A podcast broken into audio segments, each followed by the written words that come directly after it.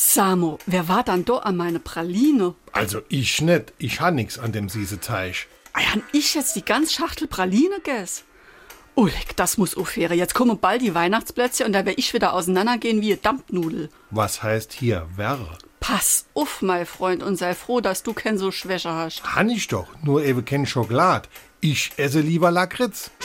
Warum wir so reden. Wie ma schwätze. Lakritz spaltet. Entweder man liebt oder man hasst es.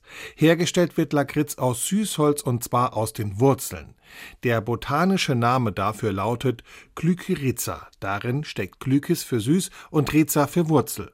Schon sehr früh entstand aus Glykyriza das Liquiritia, was dann schon im 14. Jahrhundert in Lackerize abgewandelt wurde.